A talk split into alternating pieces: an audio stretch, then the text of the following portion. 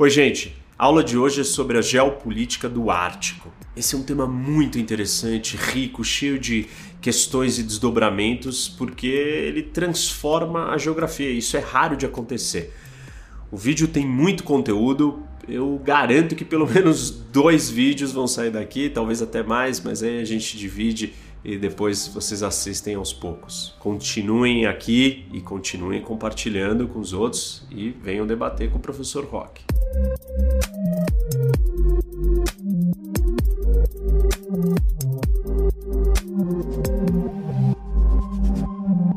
Vamos lá, gente. Então, começar a nossa aula aqui do Ártico. Já estou montado aqui na minha parafernária eletrônica de mapas para navegar com vocês. E a ideia é falar da geopolítica do Ártico. Eu quero falar das questões de transformações geográficas primeiro e, obviamente, que depois das rotas. O Ártico é uma região polar localizada no extremo norte da Terra ou no Polo Norte. Uma das maneiras de definir o Ártico é um oceano cercado por terra, diferente, por exemplo, da Antártica, que é uma terra cercada por água.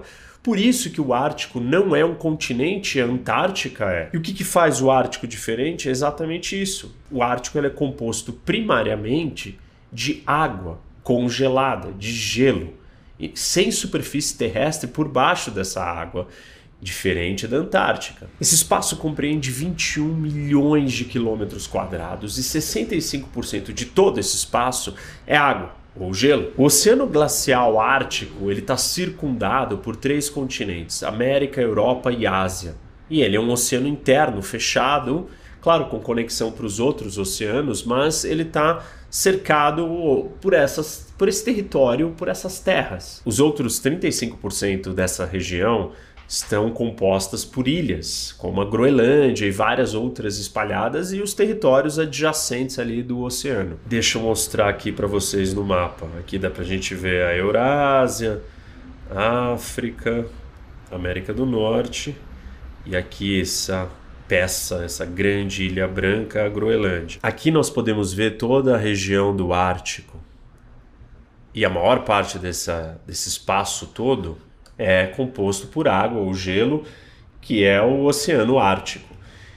Aqui a gente tem as ilhas, né? São várias ilhas no norte da América do Norte, no Canadá, Groenlândia, Islândia, a costa da Noruega e, obviamente, toda a costa da Rússia, além do Canadá e aqui o Alasca. Então, os Estados Unidos também tem fronteira ou faz parte dessa região. Então, nós temos o Canadá, temos os Estados Unidos, temos a Rússia, temos a Noruega, temos a Groenlândia, que na verdade é a Dinamarca, Islândia, e você tem alguns outros países ali é, escandinavos, como Suécia e Finlândia, que não tem fronteira direto, mas seu território estão ali muito próximo também da região do todo do Ártico. Para a gente entender exatamente os impactos e transformações geopolíticas do Ártico, nós precisamos falar da questão das mudanças climáticas, porque o degelo e uma série de outros fenômenos naturais sendo afetado pelas mudanças climáticas colocam todas as questões políticas, geopolíticas da região em transformação e tem vários impactos para os países e para várias atividades diversas de extrema importância. Então, vamos entrar um pouco nessa questão da transformação é, do meio ambiente, na, da natureza no local. Na última década, só os últimos seis anos que nós vivemos foram os mais quentes de todos da história. E o Ártico sente o aumento da temperatura duas vezes mais do que o resto do mundo. Talvez vocês tenham assistido ou acompanhado notícias sobre o desacoplamento de grandes pedaços de gelo no mar do Ártico. Muita gente falando disso. Obviamente que tudo isso afeta como os países lidam com a região, com o que está acontecendo ali e como que essa região é vista no mundo inteiro. Apesar das mudanças que eu vou contar para vocês que estão acontecendo em grande escala no Ártico, não podemos esquecer, na verdade, que as temperaturas do Ártico são muito duras. Nós estamos falando de menos 40 graus no inverno Então não é um ambiente fácil, habitável, propício. Não importa que nós estamos assistindo degelo, aquecimento, ainda assim é um lugar muito frio. E esse frio ele atrapalha o funcionamento de máquinas, equipamentos e obviamente a presença humana. Bom, para vocês entenderem é, a primeira parte do que eu quero explicar aqui, eu preciso falar um pouco sobre o solo dessa região do Ártico, esse solo da parte continental, né? Se o Ártico é composto em grande parte por água ou gelo, você tem uma outra parte que é terra. E nessa parte de terra você tem um solo específico que se chama permafrost perma de permanente, frost de congelado, permanentemente congelado. Esse permafrost é uma combinação de terra, gelo e rochas congeladas. Ele pode ter de um metro de profundidade a centenas de metros de profundidade. Ele ocupa uma área bastante vasta na região. Ao longo desses milhares de anos, foi acumulado muito carbono nessa, nesse solo. E com o degelo do permafrost, nós temos uma liberação de CO2 e metano. E só para vocês terem uma ideia, isso é o dobro, ou a quantidade que tem armazenada ali seria equivalente ao dobro de todo o carbono que existe na atmosfera da Terra. Então, conforme o degelo vai acontecendo, é liberado muito carbono e tem uma quantidade absurda para ser liberada se for completamente derretido. Um dos impactos geopolíticos do derretimento desse, desse solo é que muitas instalações de exploração de gás e petróleo russas estão localizadas onde você tem esse solo. E o derretimento do solo faz colapsar essas estruturas construídas como instalações de exploração de gás e petróleo. E isso já aconteceu, inclusive. E só para vocês terem uma ideia, 45% de toda a capacidade de produção de petróleo e gás russa está localizada no Ártico, aonde você tem esse solo. Uma das maneiras dos russos lidar com esse problema, eles estão instalando de termosifão, que são tubulações que mantêm a temperatura resfriada do solo. Então você enterra essas tubulações e elas ficam mantendo a temperatura fria para permanecer congelado, para que não aconteça o derretimento e aí tem um colapso das estruturas construídas no local. Em junho do ano passado de 2020 houve um vazamento de diesel de 20 mil toneladas em Norlisk, que é essa cidadezinha aqui, ó, essa cidade aqui, perto do Lago Piacino. E o diesel vazou, que ele chegou até esse lago. Isso aconteceu exatamente pelo descongelamento do permafrost que acabou é, abalando a fundação dessa estrutura, desse reservatório de diesel. Isso graças à mudança de, do descongelamento do solo. Talvez muitos de vocês não lembrem, ou não tinham nem nascido, ou não sabiam, ou não, enfim, não, não conhecem, mas esse vazamento foi comparado ao Exxon Valdez, que aconteceu no Alasca no final dos anos 80. Uma outra situação ambiental que tem um impacto geopolítico, comercial, de geração de conflito e disputa por território e recursos é a pesca a, a, mudança do descongelamento, as mudanças das temperaturas das águas fazem com que os peixes mudem de lugar. Então, imagina, por exemplo, os peixes na costa aqui da, da Groenlândia. É, qualquer mudança aqui nesses arredores fazem com que os peixes podem migrar e de repente eles podem migrar aqui para próximo da costa da Rússia.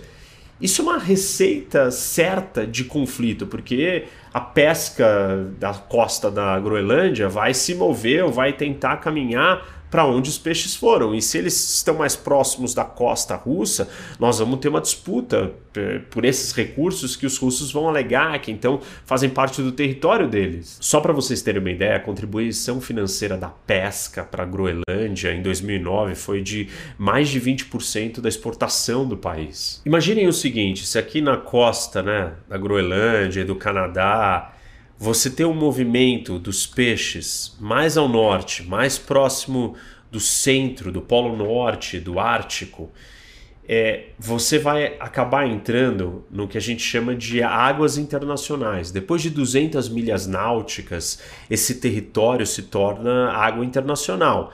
E aí você vai ter uma disputa, porque quem que vai explorar esses recursos nesse território ou nessas águas internacionais? Com isso, o Conselho do Ártico, que são os países que fazem parte dessa região aqui, que têm fronteira, né, que estão inseridos na região como um todo, mas Japão, Coreia do Sul e China se juntaram para decidir uma moratória na pesca pelos próximos 16 anos. Ou seja, ninguém vai pescar nada é, em águas internacionais ali na região pelos próximos 16 anos. Então, esse é um tipo de conflito que está surgindo com a transformação climática, com os efeitos das mudanças climáticas na região. Esses 16 anos começam a valer a partir de 2018. Outro tipo de transformação que aconteceu na Groenlândia é a perda da pesca, com, graças ao degelo que mudou a temperatura, é, a movimentação dos peixes também fez aparecer minérios que antes não estavam acessíveis. Então você tem uma mudança de atividade econômica saindo da pesca e caminhando para a mineração. Tudo isso são movimentos econômicos e, obviamente, geopolíticos. Outra grande preocupação são os incêndios. Em 2019, uma série de incêndios aconteceram, tanto aqui na Groenlândia, Canadá, Alasca e principalmente na Sibéria aqui na Rússia, inclusive uma área do tamanho da Bélgica pegou fogo. Esses incêndios também têm um impacto no solo, no permafrost porque como eles começam a pegar fogo não na superfície, então eles ficam invisíveis e eles podem ficar pegando fogo durante muito tempo e vão derretendo por dentro essa camada do solo e vão causando todo aquele degelo ou aqueles outros efeitos que eu acabei de falar para vocês com o permafrost. Bom, se grande parte do Ártico é composto de água e água congelada, um dos elementos naturais de transformação mais importantes de todos e o que vai nos levar ao entendimento do efeito geopolítico nas rotas marítimas é o degelo. E para falar do degelo, nós precisamos primeiro entender que existem dois tipos de gelo, basicamente, ali, ou duas camadas diferentes. O gelo do primeiro ano, que ele não completa uma estação inteira, ele não gira e continua congelado depois de um ano inteiro. Então ele dura um ano. Ele é um tipo de gelo mais fino, tem um metro e meio de espessura e é onde os navios quebra-gelo conseguem passar com mais facilidade. O outro tipo de gelo é o multianual ou plurianual, que ele tem uma duração maior do que um ano, é um gelo mais antigo, com uma espessura muito maior, 4 metros e meio de espessura. E aí os navios quebra-gelo têm bastante dificuldade de conseguir atravessar nesses espaços e eles são mais sólidos, estão ali há mais tempo. A mudança de temperatura está fazendo até mesmo esse gelo multianual começar a se desfazer. E isso é uma grande mudança porque nós vamos abrir ou mudar a geografia ali da região. Obviamente que a ruptura desses blocos, dessas grandes peças de gelo, vai causar problemas na navegação, porque você tem uma imprevisibilidade de quais blocos estão flutuando, aonde, o que tinha um cenário ali desenhado, um mapa, ele começa a se alterar e se modificar e você não sabe é, que qual o tamanho dos pedaços que estão soltos e para onde eles estão caminhando. Então isso causa um problema na navegação apesar de talvez ajudar na abertura das águas. Bom, primeiro a gente precisa entender alguma coisa fundamental do, da dinâmica do gelo. E durante o inverno, o gelo se expande, ele cresce, ele ocupa mais espaço. E no verão, ele retrai, ele encolhe. Claro que esses movimentos de expansão e encolhimento eles estão sendo alterados pelas mudanças climáticas. Só para vocês terem uma ideia, desde 1979 o máximo de extensão que o gelo alcança vem diminuindo, ou seja, ele não consegue se expandir tanto quanto ele vinha se expandindo. Esse número vem encolhendo 2,8% por década desde 79. E no verão, na fase que ele encolhe, essa expansão está diminuindo mais de 13% por década, ou seja, quando chega no momento mais quente, ele tem encolhido e cada vez ele está ficando menor e menor e menor. Um efeito aqui, gente, pensem aqui comigo, né? Você tem é, essa camada aqui de gelo toda e ela serve como uma, um filtro protetor para que os raios solares não penetrem e não esquentem muito a água. Então, o derretimento do Ártico ele afeta a temperatura de todas as águas do planeta e, consequentemente, de todo o planeta. Porque com menos gelo, os raios solares vão conseguir penetrar na água, vão esquentar ainda mais. Isso vai esquentar o resto todo aqui das águas. Então, todos os oceanos vão ser impactados é pela essa transformação do gelo daqui. Tem uma outra consequência inusitada que talvez poucos saibam sobre essas mudanças no Ártico, que são a questão das doenças. Imagina que você tem uma série de doenças preservadas, bactérias e vírus congelados ali na região. E com o aquecimento e o degelo, essas doenças são expostas e elas, essas bactérias, esses vírus, eles acessam animais ou seres humanos. Então, acredita-se que o degelo do Ártico possa abrir a caixa de Pandora das pandemias porque ninguém sabe exatamente que tipo de bactérias e doenças estão armazenadas ali no, nesse, nesse gelo. E isso já aconteceu, não é uma, te uma tese, uma teoria da conspiração, uma ficção. Em 2016, na Sibéria, na região de Amal, onde tem um grande centro de produção de gás ali da Rússia, bastante importante, houve um surto de antrax. 96 pessoas foram hospitalizadas. Isso aconteceu porque a bactéria do antrax estava armazenada, estava colocada e com o degelo ela foi exposta e acessou as pessoas ou animais, enfim, e houve um surto de antrax. Isso já aconteceu. Existem alguns estudos que nos mostram que vírus de 30 mil anos congelados, uma vez descongelados, eles podem ainda infectar os seus alvos. O outro lado dessa história é que, como o Ártico é uma região isolada e você não tem grandes populações vivendo ali, é, talvez seja uma pandemia ou um surto de algum vírus ou bactéria mais fácil de ser controlado. Até isso se disseminar, dadas as distâncias e a pouca é, população que está no local. Mas mesmo assim, nós também temos que se preocupar com os animais que estão ali.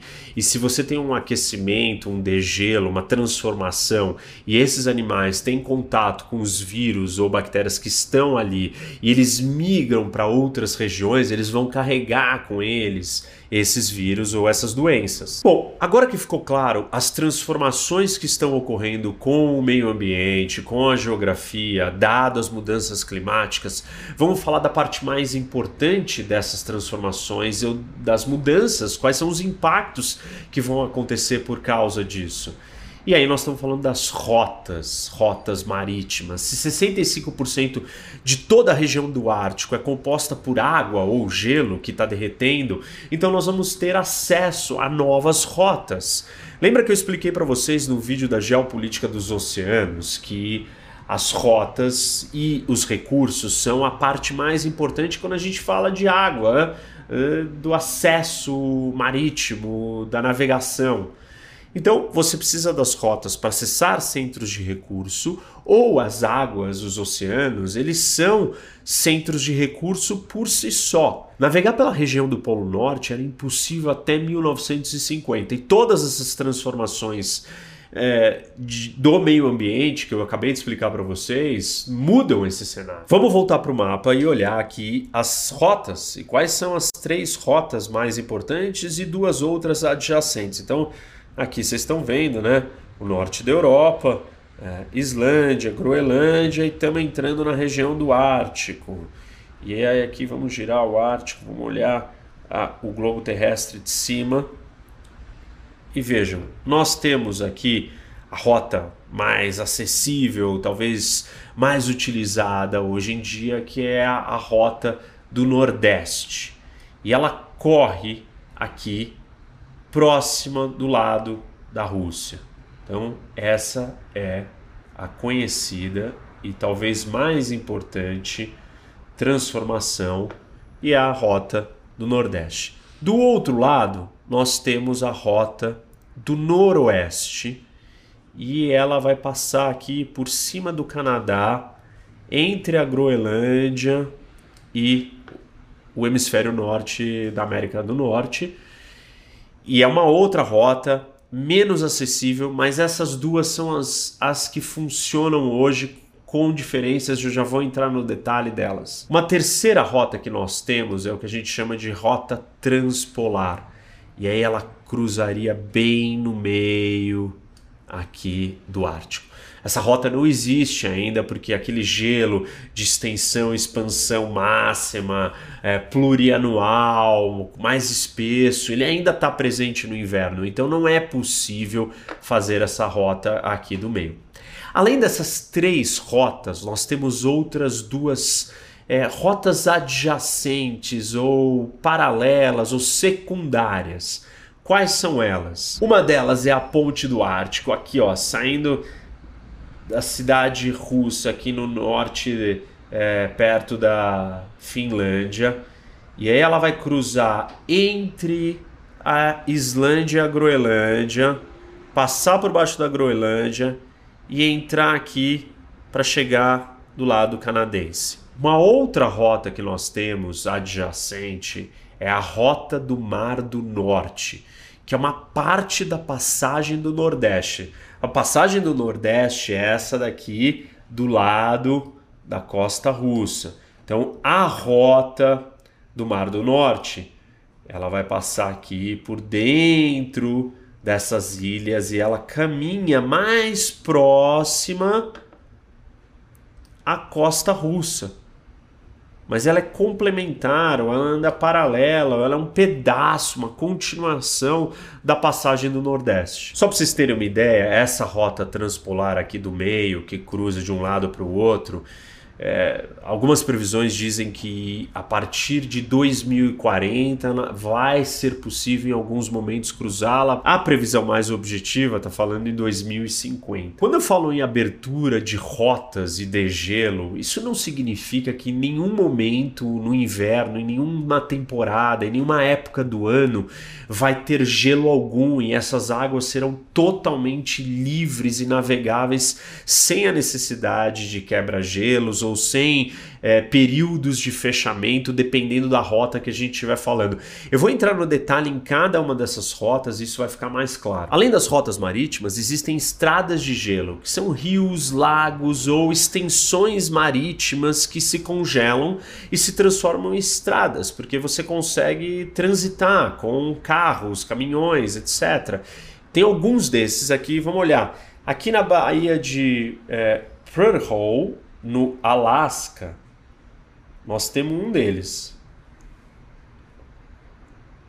E aí é, você tem uma extensão de gelo que avança sobre o oceano, aonde inclusive tem um campo de petróleo, de exploração de petróleo. Além dessa baía de Prudhoe, nós temos um lago aqui, ó, russo, Ladoga, que também é uma outra área uma outra região que forma uma estrada de gelo. Esse lago aqui, ó, Ladoga, ele congela e você consegue transitar nele.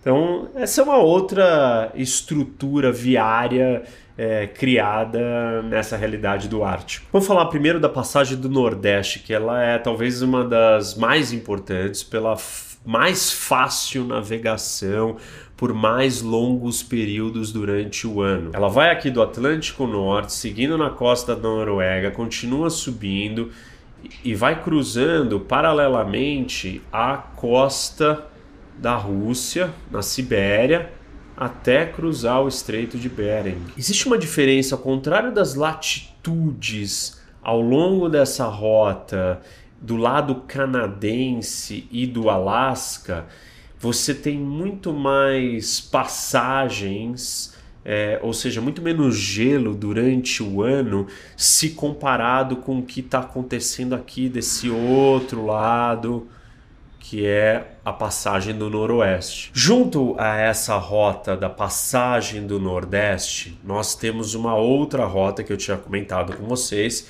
que é a rota do Mar do Norte. E a Rota do Mar do Norte, ela não engloba esse pedaço aqui do Atlântico Norte, não engloba o Mar de Barents, e ela passa aqui nos estreitos de Cara e continua mais próxima à costa da Sibéria, passando nos outros estreitos, nas ilhas que nós temos aqui no norte da Rússia, até chegar no Estreito de Bering. Só essa rota aqui do Mar do Norte, ela foi definida pela legislação russa, ela cobre pouco mais de 5 mil quilômetros. E os russos delimitaram regras e, é, enfim, proibições ou autorizações para navegação. E realmente dá para ver que é uma rota muito mais próxima da costa deles. E além disso, os russos são os que têm a maior presença. Eu vou falar disso num, numa continuação do vídeo sobre o Ártico na parte mais geoestratégica, mas a presença russa é muito maior comparado com todos os outros países, em parte porque é o país que tem a maior quantidade de território conectado com a região do Ártico. Em 2012, a Rússia adotou uma lei que impõe regras para quem quiser transitar nessa rota tenha que ser escoltado por navios quebra-gelos russos. Se for um navio militar, precisa um aviso prévio com antecedência de 45 dias. A disputa se dá porque parte da comunidade internacional entende que isso são águas internacionais. Mas como essa rota está colocada dentro da zona econômica exclusiva russa, os russos entendem que é uma rota de navegação interna.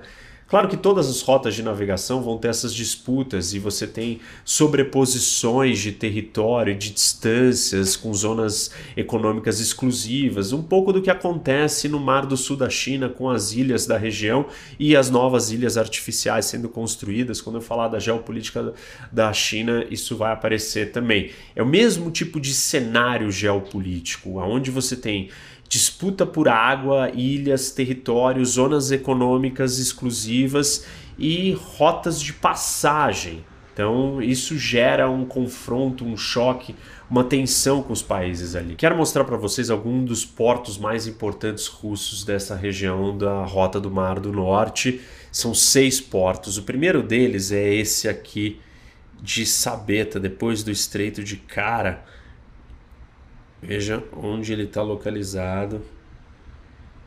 E aqui tem o aeroporto. Tem um aeroporto aqui de Sabeta. E depois a gente tem aqui o porto.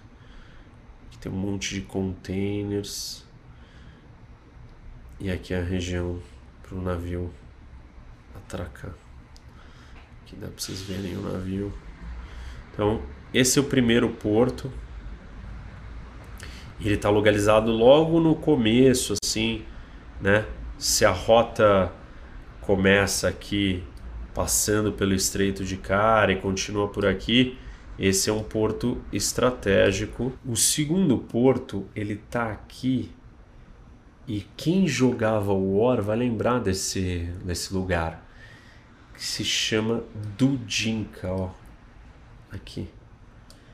Deixa eu dar um zoom aqui, vocês vão entender. Essa área do porto aqui tem uns dois navios atracados.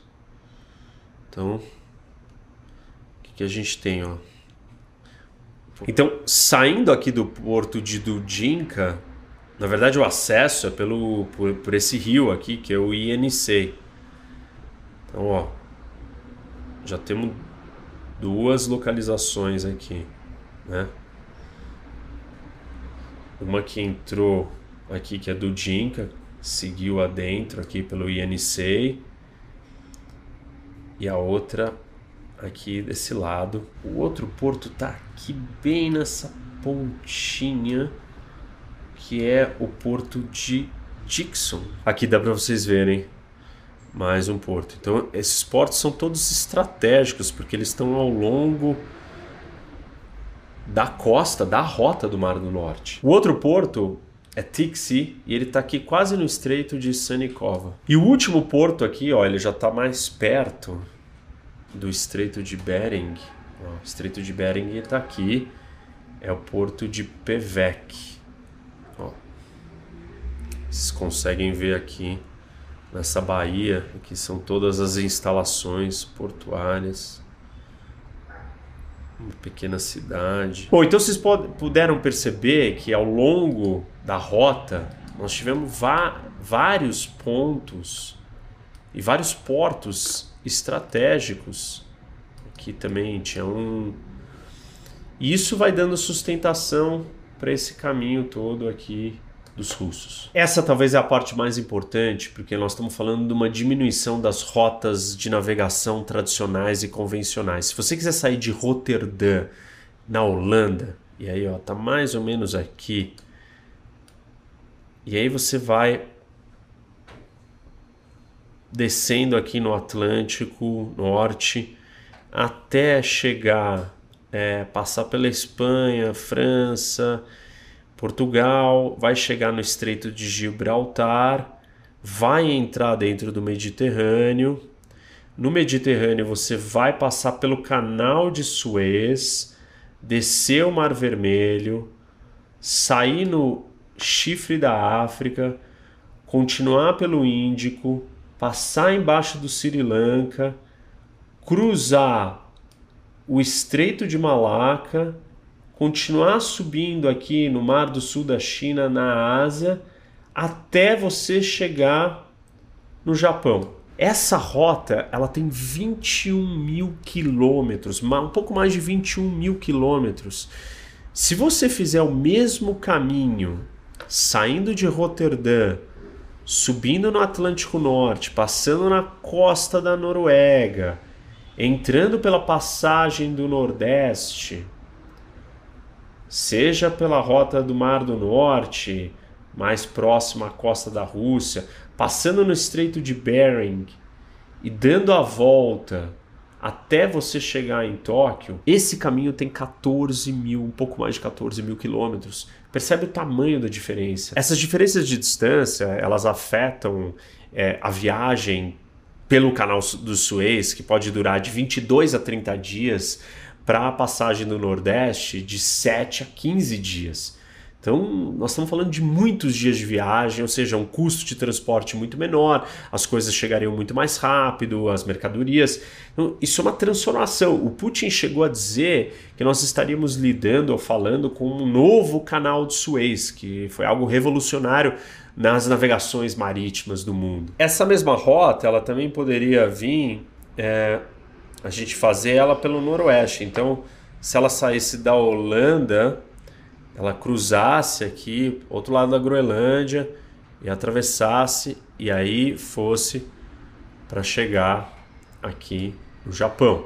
Então, esse é um outro caminho, um pouco mais longo do que a passagem do Nordeste. Uma outra opção ainda seria sair aqui de Roterdã, atravessar o Atlântico, chegar no Panamá, cruzar para o Pacífico e aí chegar até o Japão. Então, essa viagem é mais longa ainda, dando mais de 23 mil quilômetros, ou seja, mais distante ou mais longa do que a viagem pelo canal de Suez. Claro que essa novidade, essa transformação ainda não está presente. Só para vocês terem uma ideia de volume, em 2019, pelo Suez, nós tivemos mais de 18 mil embarcações passando. Quando a gente fala é, na rota do Nordeste, ou a passagem do Nordeste, do Mar do Norte, nós estamos falando de um pouco mais de 270 embarcações. Então é ínfimo ainda a quantidade de navios passando. Um outro lado positivo da rota do Mar do Norte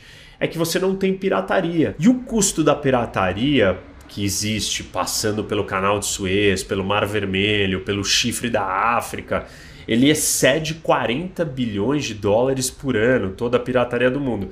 E na passagem do Nordeste ou do Mar do Norte não tem, não tem pirataria. Não é um terreno, não é, não é um ambiente muito agradável. Você não tem navios ali, você precisa de uma estrutura para conseguir passar por aquilo, que são os navios quebra-gelo, e eu vou falar disso em um outro vídeo. Uma informação importante, gente, é que você não tem uma navegação plena, livre durante o ano inteiro. Somente no verão, agosto, setembro e outubro, que você pode navegar sem a presença ou sem a escolta de navios quebra-gelo abrindo o caminho.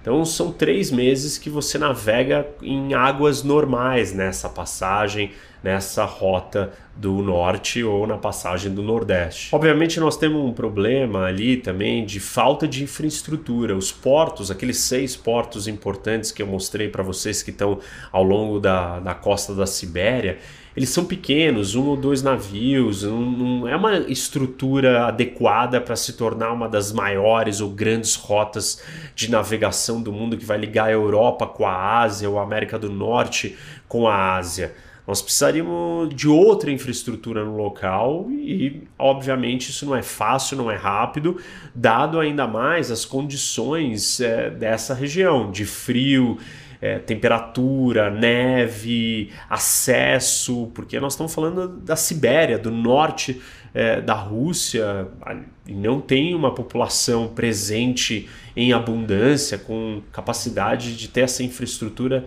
é, rapidamente. Cada vez mais essa rota do Mar do Norte ela tem servido os interesses russos de escoar sua produção é, de energia, seja gás natural ou petróleo. E uma dessas grandes instalações aconteceu na península de Yamal. E aqui a gente consegue enxergar no mapa, ó, a península é essa área toda. Lembra que eu tinha falado para vocês é, do porto de Sabeta, foi aqui que foi instalado um grande parque de extração e de transformação de gás natural liquefeito. E aqui no mapa a gente consegue ver esse porto, não é um porto qualquer, mas reparem aqui é, nos grandes tanques de gás. E essa instalação custou mais de 25 bilhões de dólares e é um dos grandes é, centros de energéticos da Rússia, localizado no norte, próximo ao Ártico, e que usa e depende da rota do Mar do Norte para escoar essa produção para chegar na China, na Ásia, em outros lugares. Então, são projetos como esse que também têm dado viabilidade e sustentação para a rota do Mar do Norte. Esse porto aqui, né, e essa instalação de gás natural, ela aumentou é, o trânsito, o tráfego na rota é, do Mar do Norte em 25%. Então, é, isso daqui tem sido uma fonte de alimentação e sustentação para a expansão da rota. Esse porto e essas instalações de gás natural liquefeito e o impacto que tudo isso tem tido na rota mostra uma distinção importante que nós temos que fazer entre rotas de trânsito e rotas de destino. A rota de trânsito é transformar a passagem do Nordeste ou a rota do Mar do Norte num grande centro de passagem, onde o fluxo internacional marítimo de comércio vai caminhar de um lugar para o outro, mais ou menos substituindo o Canal de Suez ou outras rotas conhecidas que eu mostrei aqui para vocês. Uma outra maneira de entender é talvez essa rota de destino, que é o que os russos têm feito, que é simplesmente é, usar de um ponto para o outro para levar mercadoria, no caso o gás natural, para a China via essa rota marítima muito menos relevante, muito menos importante do ponto de vista é, do comércio global, né, do trânsito mundial marítimo e mais pontual, mais é, útil para os russos somente. Nós temos também dois tipos de navios aí, ou dois tipos de carga, são os containers, aqueles que usam os containers, ainda vou fazer um dia uma aula só da geopolítica dos containers, que esse tema é muito interessante. E temos os, o transporte a granel, então você vai transportar minério ou alimento em quantidades grandes. Os containers trabalham com a lógica do just in time, ou seja, você tem planejamentos de um curto espaço de tempo, seis meses, por exemplo. Você encomendou algo, aquilo foi produzido e já está no navio sendo transportado. Dada a característica geográfica da rota, com esse problema de instabilidade, imprevisibilidade do gelo, das temperaturas, da passagem, dos períodos do ano, é, o uso da rota para containers não ganhou a força que precisa por causa dessa natureza do just in time. A outra rota é a passagem do noroeste. Lembra que é aquela que está em cima do Canadá e do Alasca. Então, normalmente você faz uma viagem, sei lá, estamos saindo aqui de Nova York, Aí você desce o Atlântico cruza aqui no Caribe, atravessa o Canal do Panamá e segue em direção à Ásia. A opção seria, ao invés de você ir para a América Central, você vai subir, passar aqui no meio da Groenlândia, atravessar a passagem no Noroeste, passar pelo Estreito de Bering e chegar na Ásia. Essa viagem ela é muito mais curta, por volta de 13 mil quilômetros, comparados com mais de 22 mil quilômetros se fosse pelo Canal do Panamá. Pela primeira vez na história, em 2007, foi possível passar pela passagem do Noroeste sem navios quebra-gelo durante o verão somente mas isso é uma novidade. A rota do Noroeste ela tem algumas seções, então ela passa aqui é, entre a Groenlândia, e sobe, ela pode tanto descer por esses arquipélagos e costurar aqui mais próximo à costa do Canadá, ou ela pode seguir reta também aqui direto e aí no final vai até Bering. A outra rota, gente, é a transpolar, né? Então, voltando aqui para o nosso globo, e aí lembrem que a transpolar ela vai cruzar no meio. Não é possível só em 2050 ou 2040. Mas ela tem algumas vantagens. Primeiro que essa área aqui do meio, bem do centro do Ártico, as profundidades são muito maiores, então a navegação seria muito mais fácil. Um outro ponto positivo é que você está localizado longe ou fora das zonas econômicas exclusivas. Os países têm uma zona econômica próxima à sua costa, cada um deles e aí a da Rússia e todos os outros aqui do norte, mas esse meio ele estaria livre, ou seja, menos possibilidades de confrontos, de disputas, questões de soberania, todo tipo de é, situação é, tensa pode acontecer. Nessa rota transpolar, não, mas ela não é uma realidade porque ainda tem muito gelo. Pra vocês terem uma ideia, poucos navios conseguiram até hoje passar nessa rota transpolar. Um deles foi em 2012, um navio quebra-gelo chinês, num momento assim de abertura quase que das águas, ele conseguiu fazer a rota e cruzou é, e atravessou. Não foi o único, tiveram outros, mas é curioso porque é um navio chinês passando numa região da qual a China não tem, é, não faz parte, não é um membro direto, não é, é um país vizinho ali da, do Ártico e mandou um quebra-gelo e conseguiu justamente passar na rota vai mais promissora de todas que ainda não é uma realidade. Tem um ponto é, importante, estratégico e interessante, que é o Estreito de Bering, que é essa passagem aqui e todas as rotas que eu mostrei para vocês, tirando a ponte do Ártico, né, que lembra a ponte do Ártico conectava a Rússia até o Canadá.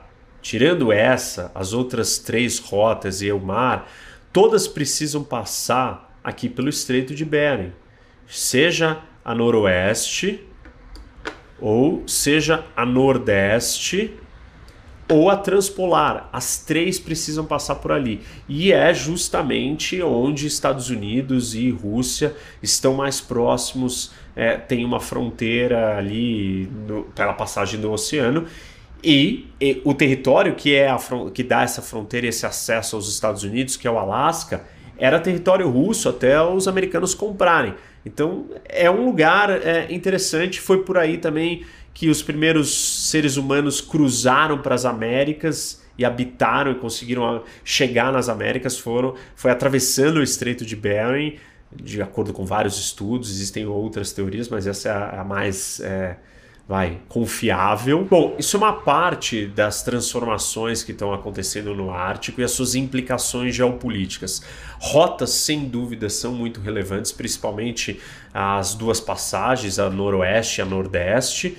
Mas existem outras disputas geoestratégicas, outras passagens. Cada um desses países que fazem parte do Ártico tem uma, uma visão estratégica. Eu vou falar disso num outro vídeo, numa outra aula. Eu tenho que responder para vocês a pergunta, né, o quiz que eu deixei na aula passada, e são oito países que fazem parte do Círculo Polar Ártico.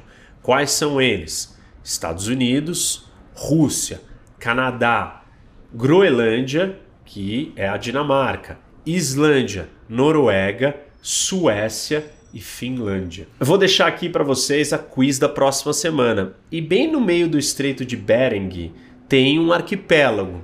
E a pergunta é: ele pertence à Rússia ou aos Estados Unidos e como chama? Então, sem consultar, essa é mais difícil, né? Quero ver quem é que vai saber isso. Bom, pessoal, eu tenho que continuar esse tema na semana que vem. É, preciso falar das questões geoestratégicas, da corrida armamentista, do posicionamento dos países todos ali na região. É, esse assunto é, é, muito rico, é interessante, como eu falei para vocês, porque a geografia está mudando e isso muda a geopolítica e nós estamos vendo os movimentos é, dos países acontecerem. E eu vou falar disso mais detalhado no próximo vídeo e na próxima aula. Espero que vocês tenham gostado. Não esqueçam de dar like no vídeo, é, ativar o sininho para receber notificação dos vídeos novos, seguir o canal, obviamente, compartilhar com seus amigos e venham debater com o professor Rock.